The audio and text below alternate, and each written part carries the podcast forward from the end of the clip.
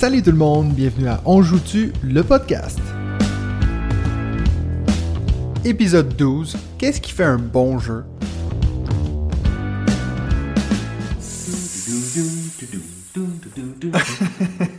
Salut tout le monde, bienvenue au 12e épisode de On joue-tu, le podcast des jeux de société. Cette semaine, on est de retour avec Benji. Je sais qu'on vous avait promis un épisode à 3, mais il y a eu une petite, euh, une petite maladresse de COVID à quelque part, donc... euh, David, si tu nous entends, on t'aime, on pense à toi. Reviens-nous vite. Donc, on va repousser notre fameux épisode à 3 euh, pour dans deux semaines. Et puis, donc là, je suis pris avec euh, ben, mon prix de consolation. Et voilà, comme d'habitude, quel accueil Quel accueil Il faut que je trouve des différentes façons de mal t'accueillir. tu t'en sors bien à chaque fois, globalement. Donc, aujourd'hui, Benji et Mathieu qui vous parlent euh, d'une petite thématique qu'on va garder pour plus tard, même si je sais pas pourquoi on veut le cacher quand c'est dans le titre de l'épisode. Oui, écoute, euh, ça tu le garderas aussi au montage. Oui, oui, bien sûr. Il n'y a pas de raison qu'il n'y a que moi qui me ridiculise. Donc oui, on va vous parler de qu'est-ce qui fait qu'un jeu est bon, qu'est-ce qui fait qu'on ajoute un jeu, ajoute, qu'on ajoute un jeu à notre collection. Euh, donc ça, on va regarder ça pour le deuxième segment. Avant même d'attaquer le premier segment, on va regarder les réponses de pour la question de la semaine dernière. Vous avez été très très nombreux à nous écrire. Euh, Merci. Ouais, on a 15 réponses au total, donc 7 sur Facebook, une par mail, 2 sur Discord et puis 5 sur YouTube. Euh, je vais pas toutes les, les lire parce qu'on serait ici toute la nuit, puis j'ai pas envie que Benji soit ici à minuit. donc j'en ai choisi quelques-unes. Euh, j'ai surtout essayé de trouver des gens qu'on n'avait pas encore déjà mentionnés euh, sur le podcast, donc désolé si je vais pas lire votre euh, réponse, mais continuez à nous écrire et puis on va éventuellement passer à votre tour. Alors la première réponse qu'on a eue, c'est de Pierre Franco qui nous a écrit par email. Lui il dit "Je suis fan d'une chaîne YouTube ludique francophone encore peu connue qui s'appelle La Ludothèque de Vincent. Il filme les parties comme personne d'autre. Il nous immerge dans sa partie en mettant sa caméra au plus proche du jeu. Aussi, il arrive à transmettre son immense passion pour les jeux avec beaucoup de simplicité. Sinon, généralement, je tape le nom du jeu sur YouTube et je vais sélectionner 2-3 vidéos pour comparer les avis. Le passe-temps de Dice Tower et BGG restent des références. Donc, merci beaucoup, Pierre Franco. Ensuite, on a Jean-François l'Italien qui nous a écrit sur Facebook qui dit YouTube majoritairement avec l'école du jeu et on joue-tu? Hein, pour vrai. Sinon, ce que j'aime bien, c'est ma pas. Le Fou du Roi, il offre des descriptions sur les jeux en boutique et pour vrai, ça me donne une meilleure idée si je vais essayer ou non. Mais comme les études coûtent cher, bah, les jeux de société, c'est pas mal de côté. Eh oui, courage, courage. Ouais, il y a tout- ça, c'est un peu le problème de tout le monde. Oui, hein. on est tous passés par là. Euh, ensuite, on a Gérard David. Je sais pas si c'est David Gérard ou Gérard David. On, on sait pas. Sur Facebook, il nous dit principalement les YouTubeurs. J'aime bien les Québécois, l'école du jeu, Etu Game, Professeur Board Game, la zone de jeu, celle de Martin Montreuil et ta chaîne, bien que tu sois maintenant en Suisse, mais je suis quand même Québécois dans l'âme. Hmm, mais aussi un peu suisse quand même. Chut, chut. et les chaînes françaises ainsi- que les chaînes de magasins de jeux, donc Jeux des cartes Bordeaux et le Passe-temps à Toulouse, et certaines pages Facebook dédiées aux jeux, dont une où j'y trouve des jeux d'occasion. Donc ça c'est cool quand on arrive à trouver des jeux d'occasion. Il y en a de plus en plus, hein, des pages Facebook d'ailleurs. euh, Sur avec les des jeux ventes de jeux. ouais, ouais. Ouais. Ben c'est là, c'est là-dessus que j'ai trouvé mon énorme Némésis. Ah. Euh, ensuite, on a Le 4 Charret, euh, je pense pas que c'est son vrai nom, sur YouTube qui dit « Je viens de découvrir ton podcast, je me suis tapé les 11 épisodes en 48 heures. Aïe, aïe, aïe. Merci. Vous êtes vraiment une belle équipe. Pour ma part, c'est un mix entre français et anglais, majoritairement sur YouTube. J'adore les Brothers Murph, donc ceux que j'avais parlé Ah euh, oui, la oui. dernière fois. Watch It Played, etc. En français, c'est les chaînes québécoises, mais aussi le passe-temps.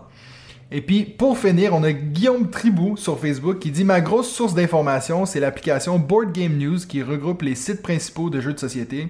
Donc, 20 jeux, Ludovox, Trick Track, Geeklet, Goss Co, le labo des jeux. Au moins, je suis au courant sans prise de tête de chaque nouvel article sur ces sites. Sinon, ça reste classique, mon compte Instagram et Facebook avec les différents groupes et les podcasts audio. Il met en parenthèse, je crois que je suis un malade. Non, non, non. Pourquoi tu dis ça? Sinon, David devient officiellement mon invité préféré. Euh, quelqu'un qui aime RRR et Onitama est forcément une bonne personne. Ça, c'est presque un attaque à toi, Benji. Qu'est-ce que t'en penses? Écoute, euh, oui, Guillaume Tribou, je, je, je suis navré. euh, J'espère aussi te convaincre que, que tu puisses m'aimer un petit peu quand même. Mais bon, David est quelqu'un de bien, je suis assez d'accord. Je me, je me disais que je m'attendais à quelque chose de plus violent de ta part, mais non. Non, mais c'est très, très suisse comme réponse. hein, ça. euh. Et puis, ben, toi, Benji, est-ce que tu en as des sources d'informations, à part On Joue-tu, bien sûr? Euh, écoute, oui, alors encore une fois, merci pour ce, ce super euh, épisode la semaine dernière, c'était vraiment cool. Euh, J'ai des, des sources d'informations qui sont assez proches des vôtres. Euh, moi, j'ai commencé beaucoup par Trick Track, Ouais. que je reconnais écouter un petit peu moins depuis que Monsieur Fall l'a quitté. C'était vraiment, je pense, un personnage qui faisait quand même vivre Trick Track. Euh, J'écoute pas mal de podcasts, beaucoup plus que de vidéos et beaucoup plus que sur YouTube, euh, parce que je suis le plus souvent en, voiture, donc j'écoute, euh, bah, comme David disait, les deux Martins avec de l'autre côté du plateau que j'ai découvert il y a pas longtemps qui est top, Playback bien sûr, la radio des jeux en France. Et puis euh, je voulais aussi vous parler d'une chaîne YouTube que pour le coup j'ai découvert euh, ce week-end, dont je trouve le concept très original et que je n'avais, euh, j'en avais jamais vu vraiment des comme ça. Ça s'appelle First Player. Ils ont pour le moment trois, trois vidéos. Le principe c'est que les deux présentateurs de cette chaîne YouTube sont des mecs qui jouent plusieurs dizaines de fois au jeu expert. Et en fait, le principe, c'est de pas faire comme toi et moi, c'est-à-dire de pas parler d'une découverte qu'on a joué deux fois, mais de parler de jeux qu'ils ont joué 30, 40, 50, voire 100 fois pour euh, certains d'entre eux.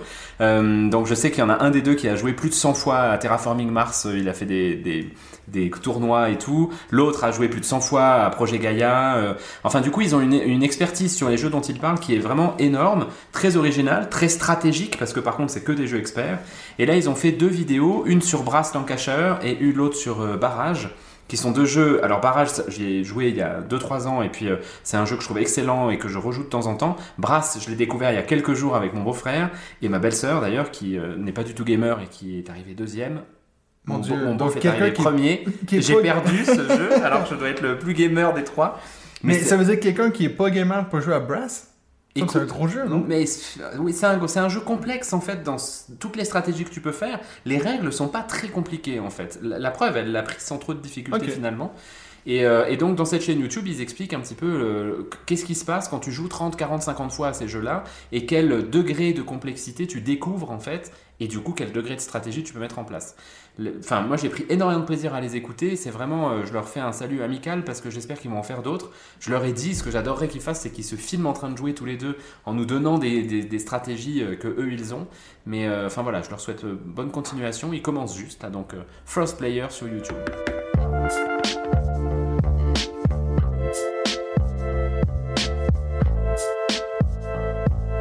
Alors, on va passer à notre premier segment, donc la découverte, les découvertes de la semaine. Mais justement, cette semaine, on va essayer, puis peut-être qu'on va commencer à faire ça à partir de maintenant, mais de se tenir à une découverte. C'est surtout David qui va avoir de la misère, vu qu'à chaque fois, il y en a 14, puis il faut que je lui dise non, deux.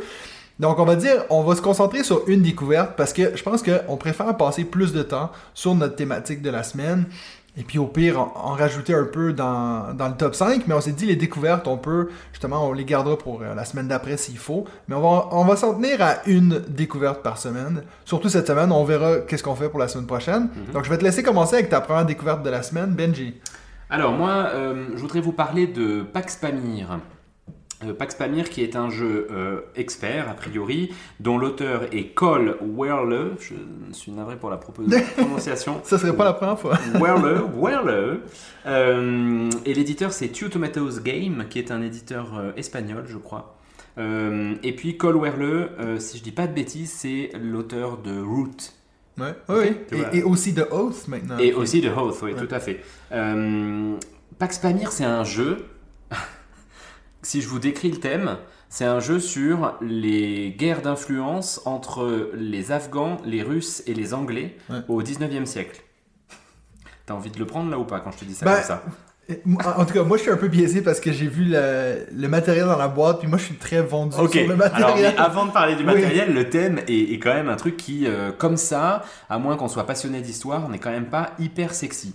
Et euh, pourtant, et pourtant, le, le thème est bien utilisé pour faire un jeu qui est absolument euh, extraordinaire. Alors, comme tu le dis, il y a un matériel qui est très original.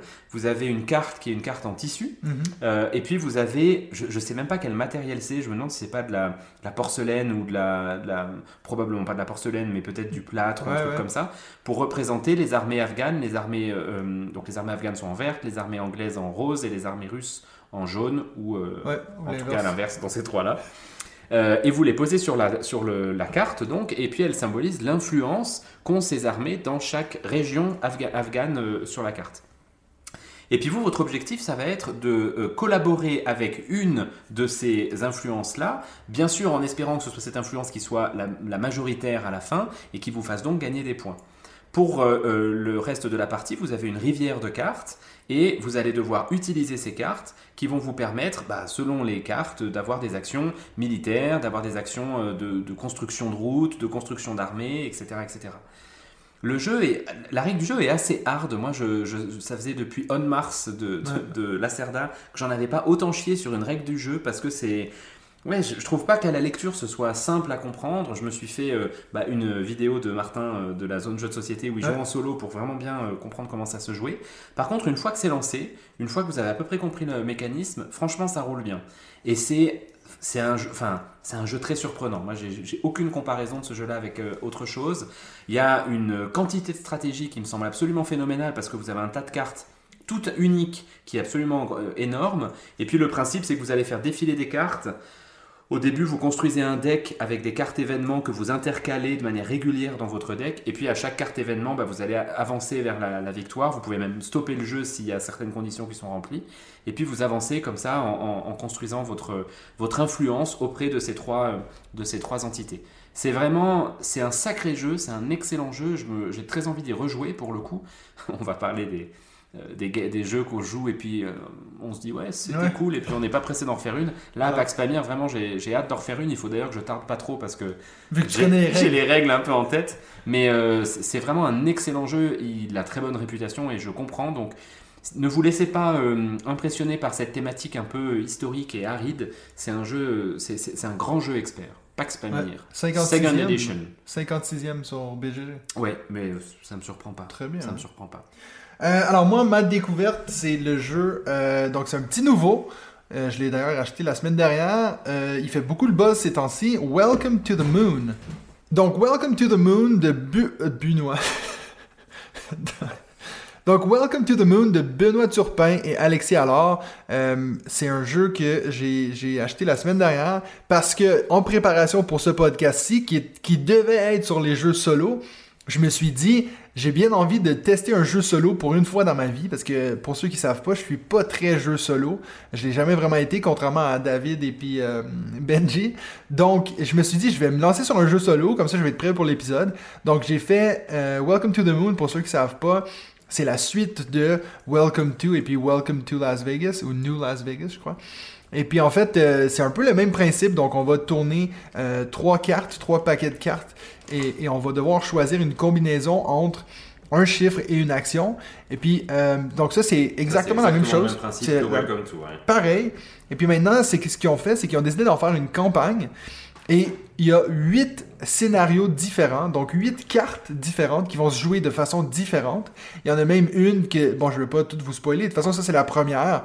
Euh, la, première carte, c'est vraiment, c'est une course. Le premier qui réussit à décoller avec son, son vaisseau dans l'espace. Donc, on n'est pas nécessairement en train de regarder comment faire le plus de points, mais on essaie de regarder comment décoller au plus vite. Je vais pas vous spoiler le reste. Euh, je suis déjà rendu au dernier scénario, tellement que j'ai accroché à ce jeu. J'en fais une à chaque nuit avant d'aller me coucher. Et puis franchement, euh, j'ai presque peur de l'effet que ça m'a fait ce jeu-là. je me dis, c'est en train d'ouvrir la boîte de Pandore des jeux solo. parce que maintenant, je suis comme, je suis pas obligé d'avoir quelqu'un pour jouer à un jeu de société.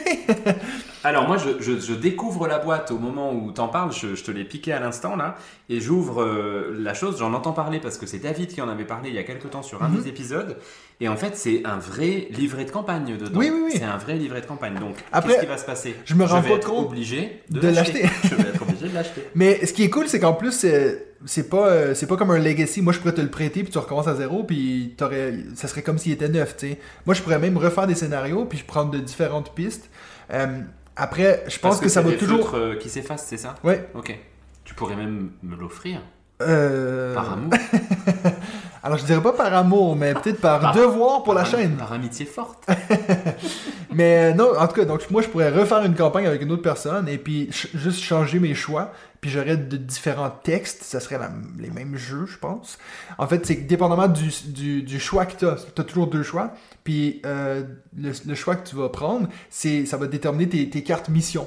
pour. euh, toi, dans, dans Welcome to, on a toujours trois missions. Oui. ouais. Donc ça, ça va déterminer les missions. Mais sinon, le jeu est assez semblable. Euh, J'avoue que c'est pas le côté campagne que je suis genre, oh mon dieu, faut l'acheter pour le côté campagne. Mais je trouve qu'ils ont vraiment réussi à faire huit cartes qui sont vraiment distinctes une de l'autre. Euh, et puis franchement, c'est pas facile. Moi, j'ai perdu deux fois sur les sept premiers scénarios. Euh, Il y a même une fois, toi t'aurais adoré, j'ai perdu par un point. Donc, j'ai tout aimé ça. Euh, puis ouais, je trouve qu'il y a une façon très originale. C'est pas juste euh, ah si t'arrives à tel point, euh, exemple si t'as moins de 100 points, tu gagnes pas. C'est vraiment c'est toi qui vas choisir les cartes à donner, à défausser que l'automa va prendre. Et puis ben c'est ceux-là Ah, ça, que super. ça veut dire qu'il faut que tu choisisses aussi. Ben je peux pas jeter celle-ci Oui. parce que celle-ci lui va, il lui vaut plus de points et tout. Je Euh, vous mais avais parlé d'un jeu qui avait ce système d'automa il y a pas très longtemps. Ah, c'est possible. Euh, C'était Daimyo. Ah oui, Daimyo, c'est pareil, tu sais, tu as les trois cartes, t'en choisis une pour toi et deux pour le. Enfin, non, c'est dans les trois cartes de l'automa, Ouais. tu lui choisis celle qu'il ne va pas prendre, mais Ouais. les deux autres sont quand même fortes. Ouais. Ça, je trouve que c'est très sympa comme système ouais parce que t'as vraiment une réflexion. Oui. C'est pas juste du hasard ou euh, à un numéro à dépasser. Tu vois. Moi c'est ça qui je trouve un peu euh, un peu nul des jeux solo. Des fois c'est quand ça dit ben si tu fais 100 points ben t'as gagné. Ouais. Bon, c'est pas les très bons jeux solo qui font ça d'ailleurs. Ouais, mais on c'est- en surtout que- l'épisode spécial. mais- Mais en tout cas, juste pour finir là-dessus, c'est moi c'est à ma boutique de jeux, donc c'est mon, mon, mon vendeur préféré, Raphaël, qui m'a parlé de ce jeu-là puis qui a dit que c'était déjà son numéro un jeu de l'année. Puis il était vraiment genre, j'ai tellement hâte d'arriver le soir pour faire mes parties de Welcome to. Et puis, euh, tu confirmes du coup. je confirme, moi. Donc, euh, il m'a pas toujours vendu des jeux que j'ai adorés, mais alors celui-là. donc voilà, ça c'était ma découverte de la semaine.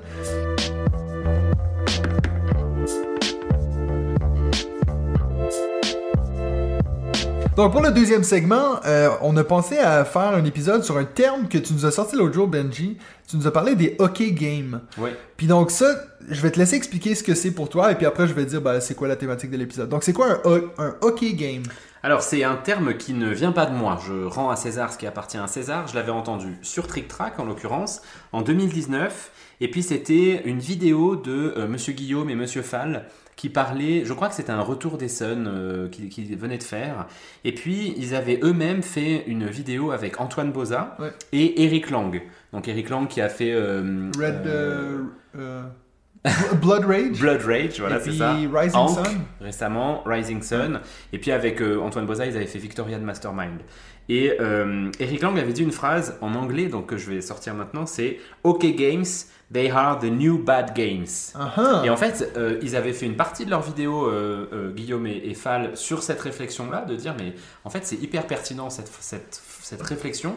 Et Monsieur Guillaume avait fait tout un article. Si vous tapez OK Game sur Google, la première occurrence, c'est l'article de Ah Monsieur oui. Guillaume sur cette question. Donc, c'est pas non plus un truc qui est dit dans mille endroits.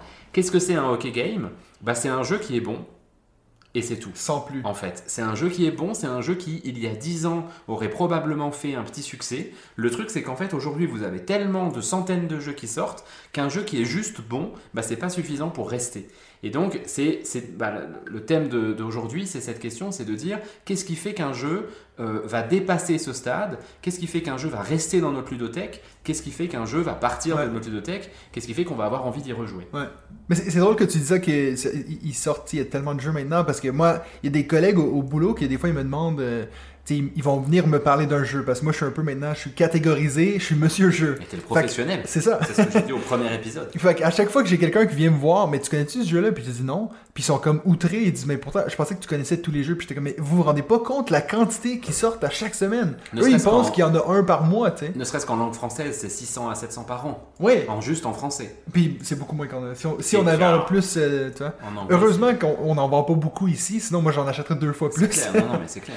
Donc ça veut dire qu'aujourd'hui on va passer l'épisode à parler de qu'est-ce qui pour nous fait qu'un jeu est plus qu'un hockey game. Et puis ben on va aussi discuter de ce terme hockey game. On va peut-être aussi même euh, se débattre sur euh, des jeux que peut-être que toi tu trouves qui est un hockey game que moi j'adore. Et vice versa. Euh, donc je vais commencer avec ça. Pour toi, qu'est-ce qui fait qu'un jeu pour toi c'est une perle? Qu'est-ce qui fait exemple ben, vas-y déjà avec ça puis je vais poser ma prochaine question après. Ok, mais c'est une question tellement dure en fait, parce que je, je peux te citer les 10 premiers jeux que j'ai dans ma, dans, dans ma ludothèque qui sont euh, mes, préférés, mes préférés, et puis c'est ceux que je vendrai jamais, et puis c'est ceux que Ouais. je trouve absolument géniaux. Alors je pense que Est-ce qu'ils ont des choses en commun? Alors je pense, ouais. Bon, d'abord, je commence par ça, mais c'est une vision bien sûr extrêmement personnelle. Tu disais, je suis Ouais. sûr que j'ai des hockey games qui plaisent à d'autres gens, Ouais. et puis il y a des gens qui, euh, euh, qui adorent certains jeux qui, moi, me font pas particulièrement rêver. Euh, les jeux que moi j'aime beaucoup, ceux, que- ceux auxquels j'accroche vraiment, c'est d'abord ceux qui ont quand même une certaine complexité. Moi, j'aime bien me poser devant euh, un bon Eurogame et puis que ce soit pas trop simple. Euh, typiquement, on a joué il y a pas longtemps, mais avec toi, en Ouais. as parlé la semaine dernière avec David, au, au Pillard de la mer du Nord, Ouais. qui, euh, au moment où il est sorti, était vraiment un super jeu. C'est un jeu qui a un super placement d'ouvriers. C'est un, un thème que j'aime beaucoup, donc je Mhm. l'avais acheté pour ça. J'ai fait une partie, c'est un bon jeu, on en a refait un ensemble, c'est un bon jeu, et en fait aujourd'hui, bah, je pense que je vais le vendre parce que c'est Ouais. pas un jeu que je trouve suffisamment original aujourd'hui pour pouvoir vraiment avoir envie d'y rejouer. À l'inverse, les jeux qui font vraiment que je les kiffe, bah, à ce jour, ils n'ont pas été dépassés, je trouve, dans Ouais. soit leur originalité thématique, donc c'est typiquement Anachronie, soit dans leur originalité de mécanique de jeu, euh, c'est typiquement Anachronie. Donc, Non, en gros, Anachronie- d'originalité, mais euh, je, je dis une bêtise, je veux dire, mais euh, Tainted Grail, par exemple, Ouais. pour moi, il a apporté vraiment quelque chose. Seven's Continent, il a vraiment apporté quelque chose de nouveau. Et puis ça, c'est assez extraordinaire d'avoir ces jeux-là. Je pense que nos aînés ont dit les mêmes choses à l'époque de Agricola, de Keylus, de Ouais. Catan, etc., qui ont vraiment apporté un- Carcassonne. Carcassonne, qui ont apporté un truc complètement nouveau dans, dans le jeu. Et puis ça, je trouve que quand tu participes, quand tu es présent au moment de l'arrivée d'une nouvelle mécanique, Ouais. bah ça te marque probablement comme Dominion, qui est un peu notre fil rouge depuis Ouais. 5 6 épisodes. nous, ça nous fait pas rêver parce qu'on le découvre maintenant. Le deck building est devenu euh, extrêmement euh, répandu. Il y en a même maintenant dans Il y en a Age of même Worlds. Ok, on y revient très Il bien. fallait que je, il fallait que je le place. Je m'y étais préparé, je m'y étais préparé. Euh, mais tu vois, il y, en a, il y en a dans d'autres jeux, c'est utilisé de manière beaucoup plus construite maintenant. Et puis bah, quand nous, on arrive sur Dominion, tu fais, ok, je comprends que ça ait plu, mais moi, ça me fait plus rêver. Ouais. Donc pour répondre, euh, pour essayer de refaire le fil avec ta question, Ouais. je pense que déjà, un truc qui va me faire garder un jeu, c'est si moi, je vois qu'il est original et que je... Je, je le découvre en même temps que son originalité apparaît dans le monde du jeu de société. Et puis donc, si toi tu dis, tu dis ah, juste avant d- tes 10 jeux là, est-ce que dans cette liste-là, il y a des jeux qui sont un peu vieux? Ou est-ce que c'est toutes des choses qui sont récentes parce que euh, c'est un peu euh, le top dans ce genre de jeu-là? Je sais pas si tu vois ce que je veux dire. Si, si, si, tout à fait. Bon, bah, moi je suis dans le jeu de société depuis moins de 10 ans, donc euh, Ouais. je pense pas qu'il y ait des jeux plus anciens que ça qui soient dans mon top 10. Euh, dans mon top 10, c'est beaucoup des jeux des 5 dernières années. Mais Ouais. Anachronie, commence à avoir 4 Ah ouais? ans. Euh. Sight, on avait dit la dernière fois, c'est quelle année? 2016. Ouais, je, je pense que j'ai pas de jeux qui, qui sont plus vieux que 5 ans dans, mes, dans mon top 10. Ouais. C'est- vrai. Mais voilà, en même temps, je reconnais que je suis assez jeune dans le jeu de société. Par contre, il y a des jeux qui ont plus de 5 ans auxquels je prends beaucoup de plaisir à jouer. Typiquement Agricola, par exemple. Ouais. Je le sors encore. Je l'ai découvert un peu sur le tard et, euh, et je trouve que ça reste un excellent jeu. Il y a eu une réédition de Kailus euh, par Space Cowboys Ouais. il y a 2-3 ans maintenant que j'ai acheté parce que je voudrais vraiment la jouer. C'est un jeu que je voudrais t'amener pour qu'on se le fasse Et puis ensemble. toujours pas Et j'ai toujours pas essayé, mais par contre, j'ai vraiment très envie de l'essayer celui-là. Probablement quand même que les jeux que moi j'ai envie de garder, c'est plutôt des jeux un peu récents. Ouais. C'est probablement plutôt des jeux un peu complexes. Les, les jeux plus légers, je, je m'en lasse assez vite. Euh, en dehors de quelques roll and ride d'ailleurs, c'est rigolo puisque c'est la thématique de notre top 5 aujourd'hui. Probablement que ceux-là, je les garde plus facilement. Mais, euh, mais voilà. Parce que c'est drôle que tu parles justement de piliers de la mer du Nord, parce que comme j'en ai parlé la semaine dernière, ben, j'en ai fait une partie avec ma femme qui n'est pas euh, du tout gamers comme nous on l'est. Et puis même elle, à la fin de la partie, elle a dit ouais, c'était cool comme jeu, mais j'ai l'impression que j'ai déjà fait le tour. Donc toi, ça veut dire que toi, si on parle d'un jeu que on a envie de refaire, refaire, refaire, moi j'ai presque l'impression que euh, si c'était pas que je l'avais acheté, tu sais, si j'avais joué à ça chez quelqu'un d'autre, je me serais pas dit ça, ça me le prend dans ma bibliothèque. ça, ouais. Moi, c'est juste que souvent, j'achète des jeux même avant de les avoir testés, donc euh, ce qui est un peu, je pense, normal pour Oui. beaucoup de gens. pour beaucoup de gens. Mais tu vois, c'est intéressant ce que tu dis. C'est-à-dire, pour moi, le hockey game, c'est exactement ce que tu viens de décrire avec ta femme. C'est-à-dire, tu finis un jeu, Ouais, tu dis, ouais, on a passé une bonne soirée. ouais, On en refait une? Non. ouais. On fait autre chose. Mais c'était sympa. T'as as vraiment passé un bon moment. Tu vois, c'est c'est ça qui est très dur. Euh, Enfin, moi, je me suis noté quelques jeux que je considère comme des hockey games. Ouais. J'ai presque peur de les nommer parce que je trouve que ça me fait de la peine pour les auteurs parce que c'est des bons jeux. Ouais. C'est des bons jeux. Les Pirates de la Mer du Nord, c'est un bon jeu. Tu vois, il est vraiment cool. Il est bien construit. Il est bien équilibré. Tu passes un bon moment. C'est juste que effectivement, je pense qu'en une ou deux parties, bah moi, j'ai pas l'impression qu'il y a d'autres choses à découvrir. Ouais. Alors que Après, il y a 3-4 extensions, tu peux rajouter Ouais. ça, mais après, mais tu vois, c'est dommage ouais, de devoir racheter une extension pour que ton jeu devienne intéressant. Et euh, typiquement, juste avant de commencer ce podcast, en off, on parlait de Brass Lancashire et, et, Brass, pour le coup, tu as fini ta première partie, tu sais que tu es très très très très loin d'avoir compris le jeu en fait. Et si tu veux le comprendre, il faut faire, je pense, au moins 10-15 parties. Et ça, bah ça, je trouve que c'est cool et ça te donne envie de garder le jeu. Et il y en a peut-être pas tant que ça pour lesquels il faut faire tant de parties avant de paner. Mais ce serait intéressant de savoir si c'est justement parce qu'on n'a pas la chance d'y jouer aussi souvent que des plus petits jeux. Peut-être que c'est ça que ça fait. Peut-être que, tu sais, justement, tu parlais avant, c'était quoi, First Player? Oui, Ben, tu vois, peut-être que eux, tu leur demandes, Brass, après 60 parties, est-ce qu'eux, ils disent que c'est un OK game? Peut-être, parce qu'ils ont Alors, fait le tour, tu penses pas? Non, non, justement, c'est le jeu préféré d'un des deux mecs. Ah, Ok, ouais. Mais, euh, Mauvais exemple. mauvais exemple. Par contre, je pense que euh, c'est rigolo, euh, ça fait deux fois qu'on va faire cette comparaison. On l'avait déjà faite avec David quand on avait fait l'épisode à 3. Il y a quelque chose qui ressemble au marché du vin. Ouais. C'est-à-dire que le marché du vin s'est beaucoup démocratisé. Les gens maintenant achètent du vin assez facilement. Le marché du jeu de société aussi. Ouais. Et à l'époque, quand tu achetais une bouteille, tu achetais une bouteille relativement chère que tu allais garder 10 ans et puis tu allais la boire au bout de 10 ans. Ouais. Aujourd'hui, les gens veulent plus acheter ces vins-là. Ils veulent acheter des vins qu'ils vont boire le soir même euh, en- entre amis. Et du coup, la production des vins a changé et les vins sont devenus plus faciles à boire rapidement. Les jeux de société, c'est pareil. C'est-à-dire qu'à l'époque de nos aînés, euh, bah, ils jouaient à Puerto Rico. Puerto Rico, c'était le jeu de l'année. Et puis, tu faisais 50 parties de Puerto Rico et tu prenais ton pied à creuser en profondeur le jeu. Aujourd'hui, il y a 600 jeux qui sortent par an. On est tous des acheteurs compulsifs. Aucun d'entre nous ne fait plus de 10 parties euh, d'un jeu. Déjà, 10 parties, c'est énorme, à quelques exceptions près. Ouais. Et du coup, tu as envie de jeux qui se prennent rapidement en main, qui se jouent rapidement et pour lesquels le plaisir est rapide. Et je pense que des gros jeux complexes pour lesquels il faut 2-3 parties avant de rentrer dedans, tu vois, typiquement, tu avais parlé de On Mars il n'y a pas si longtemps que ça. Ouais. Ta première partie, elle est hard à On Mars parce que tu comprends pas tout, tu mets du temps. Pour vraiment prendre du plaisir à On Mars, il faut faire, il faut passer 3 parties à en chier. Mais c'est ça que je veux dire parce que tu sais, tu disais avant que ça te fait de la peine de parler d'Hockey Game pour les auteurs et tout. Mais moi, franchement, exemple, On Mars, c'est l'exemple parfait. Moi, je ne dirais jamais que c'est un Hockey Game, mais j'ai quand même pas envie de me l'acheter. J'espère. Non, mais tu vois ce que je veux dire? Parce que euh, j'ai j'ai pas détesté mes parties de ça, mais je sais que c'est le genre de jeu que je vais jamais sortir.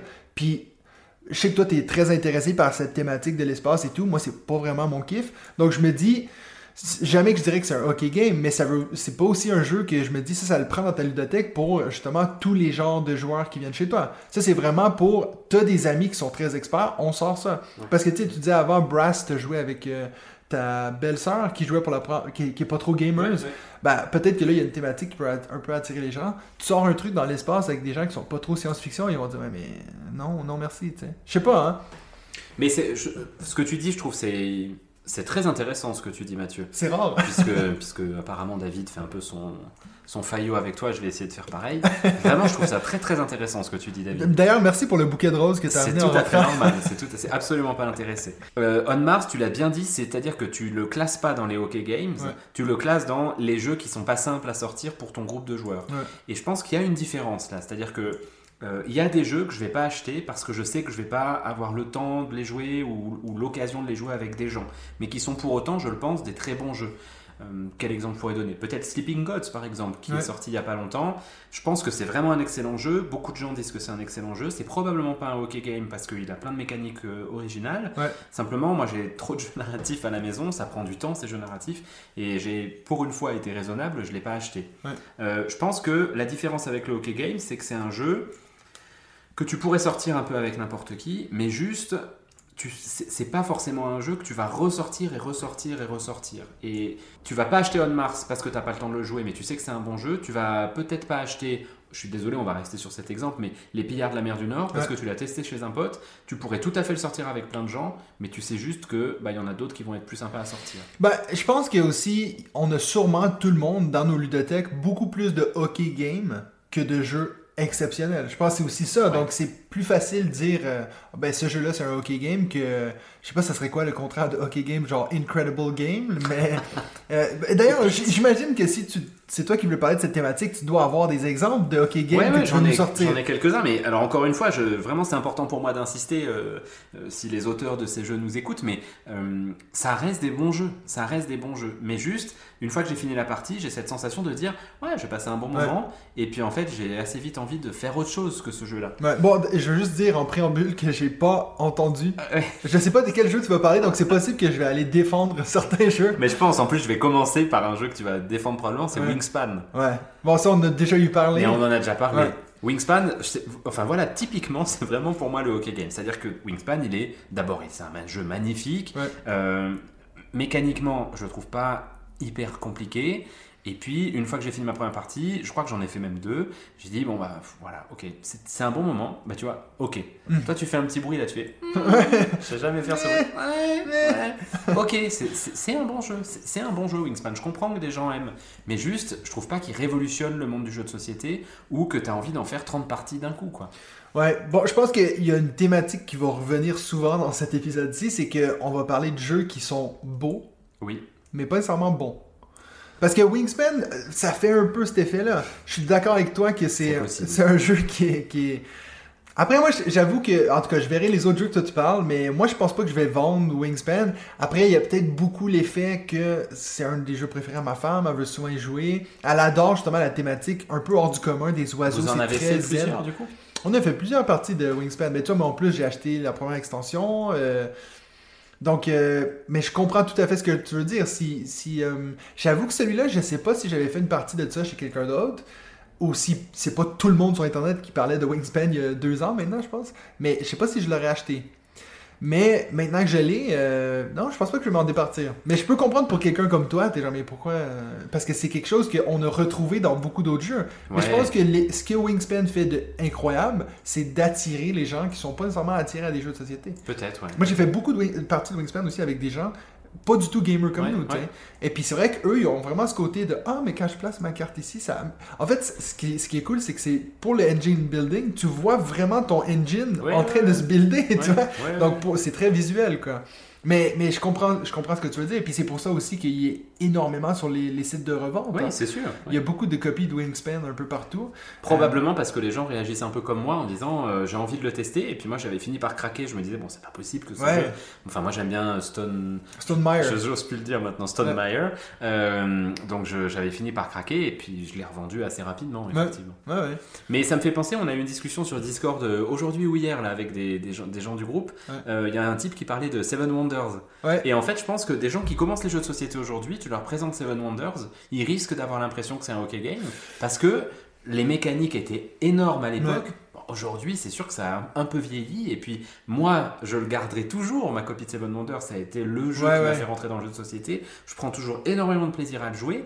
Mais c'est sûr que si tu l'achètes aujourd'hui, d'ailleurs, les chiffres de vente font mentir ce que je suis en train de dire. Oui. Parce qu'a priori, ils n'ont pas de difficulté pour le vendre. Mais je comprends que des gens un peu gamers ou qui commencent à maîtriser le jeu de société disent. Ok, bon, c'est du draft de cartes et de la construction, euh, c'est pas non plus foufou quoi. Mais moi, je me suis même demandé quand ils ont fait cette nouvelle édition, là, je sais pas si c'était pour les 15 ans ou. Ouais, ou les 10 10 ans, ans, je sais les plus. 10 ans, ouais. Ben, quand ils ont sorti cette édition-là, je me suis posé la question si la majorité des gens qui l'achetaient, c'était pas des gens qui avaient déjà l'autre version. Tu vois ce que je veux dire? je sais pas si quelqu'un aujourd'hui rentre dans une boutique de jeux et est comme, oh, c'est quoi Seven Wonders? Ça a l'air intéressant. Je pense que tu le connais puis tu l'achètes Ouais, pour ça, l'effet c'est clair. collecteur. Mais c'est un très bon exemple parce que, comme toi, j'ai fait des centaines et des centaines de parties de, de Seven Wonders, mais maintenant que je Des connais. centaines, j'en ai pas fait des centaines. mais- Ah non, moi au début, je pense que des c'est un de mes premiers jeux. Au début, moi, j'achetais pas 15 jeux, j'en avais Ouais. 3. J'avais ça puis Catan, donc je peux te dire que j'étais content de Ok. sortir Seven Wonders. Ouais, puis ok, peut-être pas. Ouais, ouais, une centaine, je pense facilement, mais depuis que je connais euh, la version duel, et puis franchement, depuis que je connais ton jeu de deck building préféré, It's a Wonderful World, euh, franchement, euh, j'ai beaucoup de peine à retourner à. Ah, J'aurais aucun problème à sortir Seven Wonders, mais je suis pas genre, oh, sortez-le tout de suite sur la table. Je pense que tu as raison de dire que les choses ont été un peu dépassées. Dans 15 ans, peut-être que je dirais la même chose de It's a Wonderful World. Je vais dire, Ah, mais ce vieux jeu plate, tu vois. Mais probablement que tu prendras encore vachement de plaisir à le jouer parce que toi, tu étais là au moment où il est né. Oui, c'est ça. Et ça, je pense qu'il y a quelque chose d'un peu émotionnel là-dedans qui fait qu'un jeu n'est pas OK game Ouais. pour quelqu'un qui l'a vu naître et puis est OK game pour quelqu'un qui va l'acheter comme ça dans, C'est une, c'est la même chose que quelqu'un qui a vécu les premiers Star Wars, et puis tu, demandes à quelqu'un de regarder ça aujourd'hui, puis ils sont comme, mais c'est quoi ce truc? Ouais, c'est sûr. Moi, quand j'en parle à mes élèves, ils sont genre, mais mon père m'a dit de regarder ça, puis c'est quoi ce truc? Oh merde, je me prends un coup de vieux parce que moi, je l'ai fait regarder à mon fils. Ah ouais? Mais tu vois, sur un autre euh, hockey game ou, ou sur des hockey games qu'on peut retrouver, je pense que euh, on en a pas mal sur Kickstarter. Ouais. On se fait beaucoup avoir, euh, je pense, par certains jeux qui ont une direction artistique absolument magnifique, qui vont euh, survendre un jeu ou surproduire un jeu avec des figurines très très Ouais. belles, etc. Et puis au moment où tu le joues, tu fais ah, ok, le jeu est sympa. Est-ce que je vais en faire 30 parties? Pff, Je suis pas sûr. Ouais. Et je vais donner deux exemples. Le premier, c'est Monumental. Qui est un Ah jeu de Funforge, euh, qui est un de mes premiers Kickstarter. Je connaissais très peu Kickstarter, ça doit être mon deuxième après Seven's Continent. Ouais. Le principe de, de, ce- de Monumental, je vais vous le raconter, ça va me donner envie d'y jouer en plus, hein, c'est la construction de civilisation. Ouais. Tu vas avoir deux systèmes de jeu, un système de plateau sur lequel tu déplaces tes bonhommes de ta civilisation, et un système de, draft, de, de dungeon building qui est vraiment original. Je me demande même s'il n'y a pas du deck building dedans. Mais du coup, j'ose pas le dire. Ça fait très longtemps que j'y ai joué. Je ne suis pas certain de ce que j'avance, messieurs, dames, et je vous prie de m'excuser si c'est pas le cas. J'ai j'ai un petit doute. Mais le, le principe, c'est que tu vas avoir devant toi 9 cartes en grille de 3x3, et puis tu vas activer ces cartes en les tournant sur le côté. Et au moment où tu actives une ligne, tu actives également une colonne. Et c'est le principe de la façon dont tu vas faire tes mouvements ou combattre, etc. Ça, c'est assez original comme mécanique. Et puis le problème, c'est que moi, c'est un, donc un de mes premiers Kickstarter, je me suis fait complètement avoir par les figurines qu'ils ont vendues. Ah, t'as Donc, fait un gros all-in. Non, j'ai pas fait un all-in, mais j'ai fait une grosse boîte. Ouais. En fait, les figurines sont inutiles pour le gameplay. Elles sont très très très belles, mais elles sont inutiles pour le gameplay. Tu peux tout à fait t'en sortir avec des meeples, et voire même, ça se trouve, c'est plus lisible sur la carte. Et le jeu, du coup, est un peu surproduit, ce qui fait que ce que tu mets sur la table te semble un tout petit peu excessif par rapport au jeu en lui-même. Tu vois Ouais. ce que je veux dire? Ouais, ouais. Et puis j'ai eu un peu la même impression avec Daimyo. Ouais. euh, de la boîte de jeu, qui est, qui est un super jeu. Je vous ai dit hein, que j'avais Ouais. j'avais vraiment pris mon pied. Et puis, pour le coup, lui, j'ai quand même envie de m'en faire une deuxième partie. Mais je pense pas que je vais en faire 50. Et il y a probablement là aussi un écart entre la production du jeu et le cœur du jeu en lui-même, Ouais. qui est un peu plus léger. Et peut-être que ça aussi, ça participe à faire qu'un game est un OK game ou Ouais. un super jeu. Mais d'ailleurs, ça aussi en train. de- J'ai un flash maintenant de, de quand tu m'as sorti ce terme-là sur notre groupe Discord. Que d'ailleurs, si vous avez envie, vous pouvez faire partie en soutenant la chaîne en jouteur.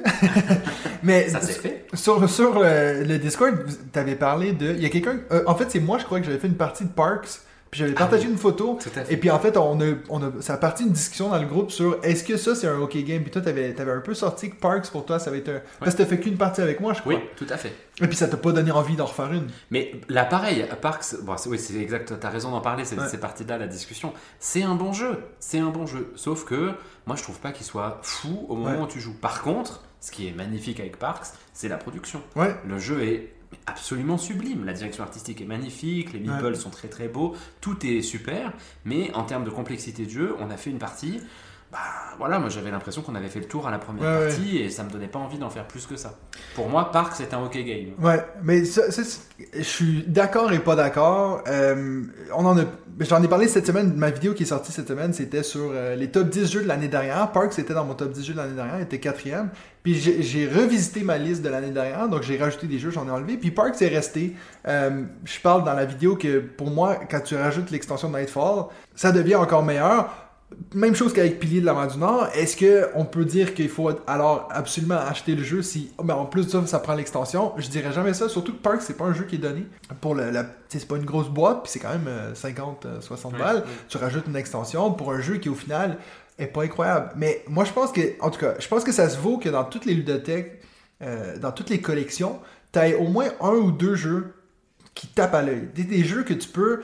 Tu sais, t'as, un ami qui vient avec sa copine, elle est pas trop gamers, puis tu veux dire, regarde, je te montre juste le jeu, je te le pose là, puis tu sais, surtout Parks, ce qui est cool, c'est que c'est, on, on est dans du concret. C'est les parcs nationaux aux États-Unis, c'est des expériences que beaucoup de gens ont vécues.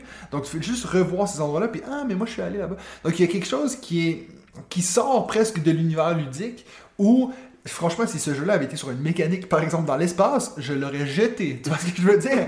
Mais il y a quelque chose. Moi, j'avais fait ce road trip aux États-Unis, visiter les parcs, puis en fait, juste de ressortir ce jeu-là, je me sens toujours bien, tu sais. Mais je suis d'accord, j'ai fait des parties à quatre personnes, puis c'était interminable, ça finissait plus. Mais, je sais pas, j'ai de la peine pour moi de dire que ce serait un OK game, mais en même temps, t'as presque raison. je déteste dire que t'as raison, mais je veux dire, je comprends ce que tu veux dire. C'est pas un jeu incroyable. faut peut-être rassurer les gens pour leur dire qu'en fait on s'aime bien quand même, parce qu'ils vont finir par croire que je me fais maltraiter en arrivant. Ouais, ouais, non, mais. Non mais je trouve que finalement ce que tu dis, encore une fois Mathieu, c'est tellement vrai. mais en- fait c'est parce que c'est éminemment subjectif, c'est-à-dire Ouais. que tu le dis très justement, euh, blague à part, quelqu'un qui n'a jamais joué à des jeux, tu leur fais jouer à Parks, probablement que c'est une façon d'entrer dans le jeu de société qui est super. Wingspan aussi, Les Piliers de la Mer du Nord aussi, et, et, et du coup, ces jeux, bah, ils ont leur raison d'être, ils ont leur place, et puis tant mieux s'ils ont bien réussi. Et puis si tu demandes à des joueurs un peu plus gamers comme toi et moi, ou David, Ouais. bah forcément tu nous fais jouer à des jeux qui révolutionnent pas le genre. Ça va pas nous faire rêver, on va faire une partie, on va être content d'y avoir joué une fois et on va aller passer à autre Ouais, chose. ouais. Donc tu as raison, encore une fois, je- vraiment j'insiste, euh, moi je remets pas du tout en cause, j'ai beaucoup de respect pour les auteurs, pour les éditeurs, les Ouais. un hockey game, c'est quand même beaucoup de travail et puis ça reste un bon jeu, c'est pas Ouais. c'est pas un mauvais jeu parce qu'il y a une troisième catégorie qui sont des mauvais jeux, il y a Ouais. des jeux qui sont pas équilibrés, des jeux qui sont pas bien testés, des jeux qui sont mal produits, enfin ça existe, on peut Mhm. en parler là mais ça existe. Les hockey games sont des bons jeux, subjectivement parlant, ils intéressent plus certaines personnes que d'autres. Ouais, bon, en plus, tu parlais de mauvais. C'est- Je pense pas que je vais pas parler d'un mauvais jeu, mais moi, quelque chose que je trouve qui, a été un peu mal réfléchi, surtout dans le jeu lui-même, ben justement, Parks, je trouve que les éléments de l'extension auraient tellement pu être dans le jeu de base. C'est pas quelque chose qui. Tu vois que se sont pas assis puis on dit comment est-ce qu'on pourrait complexifier le jeu? Ils ont juste dit écoute, ça c'est une partie nulle de notre jeu, voici comment on pourrait le réparer. Puis moi, je trouve ça presque un peu. euh, c'est un peu presque malhonnête. Je sais que c'est pas leur intention et tout, mais franchement, quand, quand un- une extension te dit prends ces cartes-là, remets-les dans la boîte, tu sais, t'es comme, ah, mais ça veut ouais. dire qu'on n'aurait pas dû les avoir au début. Mais à la limite, je trouverais du coup euh, euh, honnête de leur part de l'afficher comme ça. Et un qui le fait de temps en temps, c'est bah, Stone Meyer Games. Ouais. Typiquement pour Tapestry, il s'était fait beaucoup euh, taper sur les doigts parce que au moment où le jeu était sorti, quelques semaines, mois plus tard, il avait fait des, des rectificatifs sur certaines civilisations qui gagnaient plus que d'autres. Ouais. Il a pu faire ça parce qu'il demande à tous les joueurs de lui envoyer leurs résultats et du coup il fait un énorme Excel où il regarde, il, il veut que les civilisations elles soient équilibrées dans le jeu. Il a fait la même chose avec Scythe, non? Qu'il y a des factions Oui, que tu peux fait. pas jumeler avec. euh, Tout à fait. Et puis moi, en fait, ça, je trouve ça hyper honnête de sa part, parce que tu, peux, tu pourras tester un jeu 100 fois, ce sera pas la même chose que 10 000 fois. Ouais. Et donc, il y a des choses statistiquement que tu ne verras pas à 100 parties. Ouais. Mais il l'affiche comme ça, en disant, bah juste, en, re- en voyant vos parties, je vous propose de faire ça pour équilibrer le jeu. Le jeu, il reste le même, tu l'as acheté, euh, ça change pas grand-chose. Si Parks, ils avaient fait ça, je trouve que ça aurait été honnête de leur part, en disant, on s'est rendu compte en jouant beaucoup plus à notre jeu qu'au moment Ouais. où on l'a testé, que telle partie, elle est déséquilibrée, bah on vous fait un petit, euh, Ouais. une proposition d'extension. Juste pour ceux qui peut-être connaissent Parks, mais pas l'extension, juste pour savoir de quoi je parle, les cartes années qu'ils nous donnent au début de partie, que tu choisis ton objectif, c'est des trucs incroyables. Genre, ça te prend 12 cartes comme ceci pour faire 3 points. Tu sais, des choses que tu vas passer toute ta partie pour faire ça. Si tu l'as pas, ben, tu fais pas de points. Alors que dans l'extension, ils les remplacent par des cartes qui sont cumulables. Ça veut dire, exemple, euh, pour chaque carte que tu as comme celle-ci, tu fais 2 points. Ça veut dire que tu as plus. C'est pas perdu tout le travail que tu as fait. Donc voilà, juste pour que vous sachiez de quoi on parle. Du coup, on va faire une partie de Parks après ou pas? Non. Ok, ça, ça me rassure. Je préfère le jeu qui est sur la table, Ouais, ouais. Euh, qui est un deck building. qui est un deck building. Comme ça, la prochaine Ça fois qu'on un top 5, on pourra mettre celui-là. Je pourrais, parce que toi, tu l'avais mis. Moi, je l'ai mis Clank. Puisque ouais. c'est Clank, ouais, Ouais, voilà. qu'on va jouer ensemble. Mais je pense que après, c'est vraiment parce que nous, on est comme dans une, dans une classe à part. Je me dis, si on avait. Non, C'est mais bizarre dit comme ça. je dis pas qu'on est supérieur.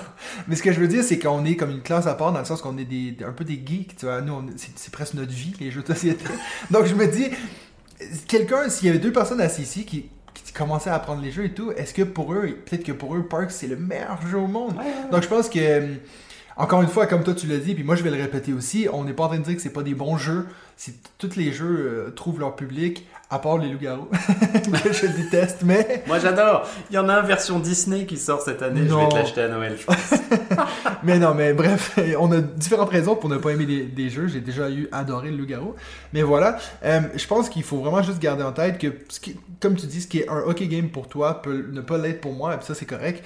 Je pense qu'il faut pas toujours essayer de. Des fois, je vois sur les groupes Facebook des gens qui commencent un peu à s'insulter parce que telle personne aime un jeu. C'est un peu lourd. Faut aussi se dire que les gens ont le droit d'aimer ce qu'ils veulent. Mais je comprends. Je pense qu'on est, on est quand même arrivé à, à définir un peu. Un hockey game, c'est quelque chose qu'au final, tu n'auras pas envie de faire une cinquantaine de parties. Moi, j'ai des jeux dans ma ludothèque que, comme tu as dit, euh, je pourrais en faire. euh, Si quelqu'un me dit, exemple, t'en as 5 à jouer pour le reste de ta vie, je peux t'en sortir 5. Oui, moi Je pourrais pas t'en sortir 10. Tu vois ce que je veux dire? Dans le sens euh, des jeux que je vais Ah, jamais me tanner. Tu penses que t'en sors pas 10 quand même? Ouais, peut-être, mais j'aurais. Le dixième, il serait peut-être un peu tiré par les cheveux. tu. Bon, l'avantage, c'est qu'en plus, euh, moi, les 10 que je te sors, ça va durer de longues, longues heures de ouais, c'est ça en plus. moi, je pense que déjà, toi, t'es plus expert que moi, mais. Non, moi, j'aurais quand même euh, ouais, quelques gros jeux. Mais toi, des choses comme, exemple, It's a Wonderful World, je pense que Ouais. je me tannerais jamais de ce jeu-là, tu sais. Sûrement que oui, mais je tu vois, j'en ai déjà euh, peut-être 50 parties à mon actif. Puis... Bon, je pense que le pire, c'est que je l'ai mis comme deck building, alors que j'en ai fait, je pense, au moins 50 aussi. Ouais. Parce que j'ai fait les campagnes qui, avec, qui sont excellentes. Oui, qui sont, qui sont géniales aussi. je le en, pas en dans les plus, lui, on, on rajoute des, des, Ouais. des, des- des façons de jouer, mais bref. Donc ça, pour moi, euh, les hockey games, je suis content qu'on en ait parlé, puis je pense que à partir de maintenant, je vais utiliser ce terme-là avec des gens qui vont me dire c'est quoi ça? C'est quoi Après je vais Écoute pouvoir le- dire, ben, L'épisode 12 du podcast. si t'écoutes l'épisode 12. Alors, pour la question de la semaine, on va finir avec ça pour le deuxième segment.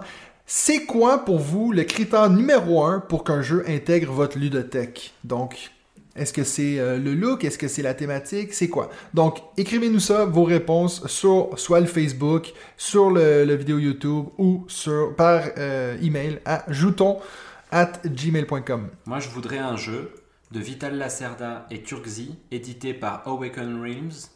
Dans l'espace. Dans l'espace. Cher Papa Noël.